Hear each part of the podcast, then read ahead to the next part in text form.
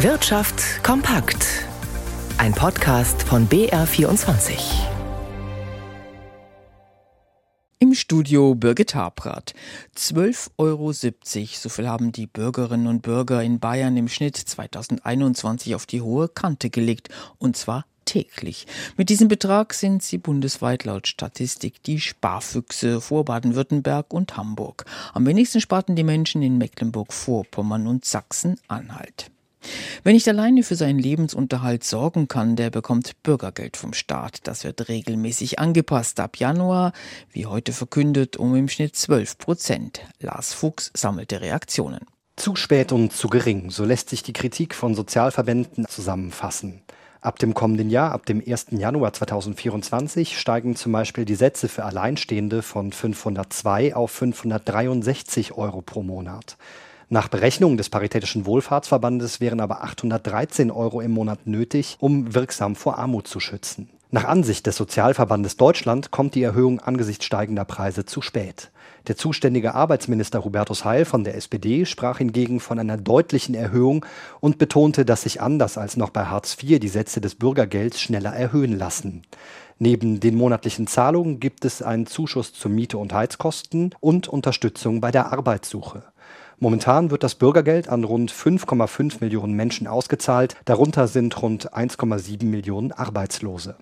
Verbraucherinnen und Verbraucher sind gerade nicht in Kauflaune. Laut GfK hat sich die Stimmung im August sogar leicht verschlechtert. Konsumforscher Rolf Bürkel rechnet nicht mit einer Stimmungswende im Herbst. Wir sehen neben dem Anstieg der Arbeitslosigkeit auch einen Anstieg der Unternehmensinsolvenzen, das in der Regel ja auch mit steigenden Arbeitslosenzahlen verbunden ist.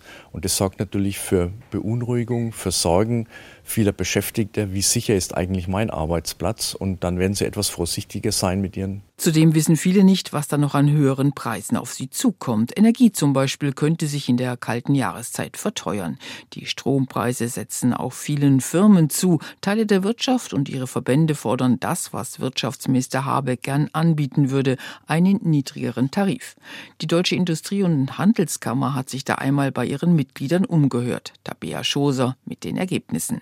Das Vertrauen der deutschen Unternehmen in die Energiepolitik ist auf einem Tiefpunkt. Der Verband beruft sich auf eine aktuelle Umfrage, an der knapp 3600 Unternehmen teilgenommen haben. Für 52 Prozent der Unternehmen wirkt sich die Energiewende negativ oder sogar sehr negativ auf ihre Wettbewerbsfähigkeit aus. Für 13 Prozent wirkt sie sich positiv aus. Das Barometer erreicht den schlechtesten Wert seit der Einführung 2012. Die Hauptsorge der Unternehmen ist, dass die Energieversorgung in Deutschland mittel- und langfristig nicht ausreichend sein könnte. Viele Firmen fahren deshalb ihre Investitionen zurück. Fast ein Drittel plant die Produktion ins Ausland zu verlegen oder im Inland einzuschränken.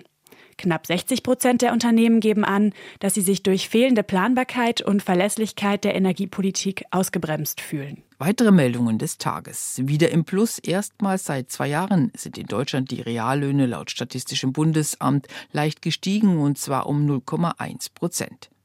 Wieder mehr Schäden.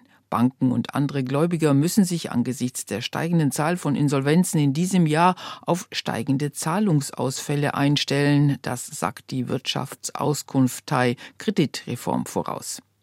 Wieder weniger Wachstum. Die deutsche Wirtschaft schrumpft 2023 um bis zu 0,5 Prozent, so die aktuelle Prognose des arbeitgebernahen Instituts der deutschen Wirtschaft. Hohe Zinsen, teure Energie und ein schwacher Export werden als Grund genannt wieder im Plus. Schwache Konjunkturdaten können die Stimmung heute am deutschen Aktienmarkt nicht eintrüben. Stefan Liener hat die Kurse vom BR24 Börsenstudio aus im Blick. Wo bewegen die sich denn? Ja, im späten Handel geht es jetzt doch deutlich nach oben. Der DAX gewinnt ein halbes Prozent auf 15.872 Punkte. Und dabei rücken die schwachen Konjunkturdaten aus Deutschland doch wirklich deutlich in den Hintergrund. Die Anleger, wie übrigens auch in den USA, die blicken mit großer Spannung und mit einigen Spekulationen in Richtung China. Denn da finden in diesen Tagen Handelsgespräche auf oberster Ebene statt. Die US-Handelsministerin ist Trumps zu Besuch und man erhofft sich, dass in dem Dauerkonflikt zwischen den USA und China in Handelsfragen etwas Entspannung in die Sache kommt. Das sorgt zum einen für Optimismus, zum anderen wird darüber spekuliert, ob die chinesische Regierung nicht doch noch ein großes Konjunkturpaket schnüren könnte, um die Wirtschaft des Landes in Schwung zu bringen. Das stützt auch die Wall Street im frühen Handel. Dow Jones kommt um 0,3 Prozent voran, die Nasdaq um mehr als 1 Prozent und der Euro notiert bei einem Dollar 0,795.